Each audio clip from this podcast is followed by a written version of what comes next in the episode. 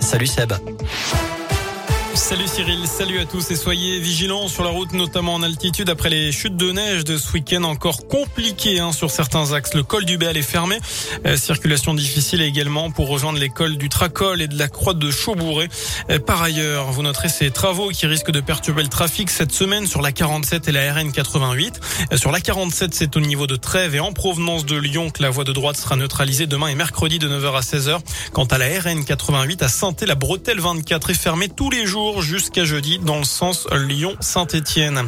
À la une de l'actu, l'inquiétude autour du variant Omicron. Il présente un risque très élevé au niveau mondial. C'est ce que dit l'OMS qui attend d'avoir des données sur son degré de contagion et de dangerosité. Aucun décès n'a été constaté pour l'instant alors qu'une dizaine de cas sont considérés comme suspects en France. Plusieurs pays, dont l'Australie, ont décidé de fermer leurs frontières aux étrangers jusqu'à nouvel ordre. Dans ce contexte, le dépistage réactif dans les établissements scolaires est généralisé aujourd'hui.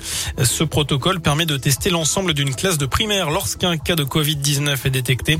L'idée est de permettre aux élèves négatifs de retourner en classe. C'est aux parents de présenter ce test négatif et au personnel de contrôler pour autoriser le retour des enfants. Dans le reste de l'actu, 14 mois de prison ferme pour un kebab dans la Loire. Un homme de 35 ans a été condamné. D'après le progrès, il s'est égaré dangereusement à Montbrison pour aller chercher un sandwich. Le problème, c'est qu'il a attiré l'attention des gendarmes alors qu'il cumulait les infractions.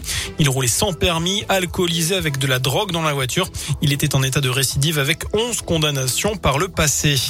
Et puis dans la région également, il menace d'égorger la boulangère pour une viennoiserie. Un homme a été condamné à de la prison ferme vendredi à Villefranche. Le 4 novembre dernier, il avait menacé la commerçante caladoise avec un couteau. Cette dernière avait refusé de lui offrir un pain au raisin. Le tribunal a révoqué tous les sursis de l'individu qui avait déjà un lourd casier. Il était condamné à une peine totale de 19 mois de prison. C'est le jour J pour le Ballon d'Or. Karim Benzema fait partie des favoris avec Robert Lewandowski et l'inévitable Lionel Messi qui pourrait remporter son septième Ballon d'Or. Alors le Français mérite-t-il de remporter le trophée? C'est la question du jour sur radioscoop.com. Vous avez jusqu'à 19h pour répondre sur notre site internet. Et puis le tirage au sort des 32e de finale de la Coupe de France à 19h.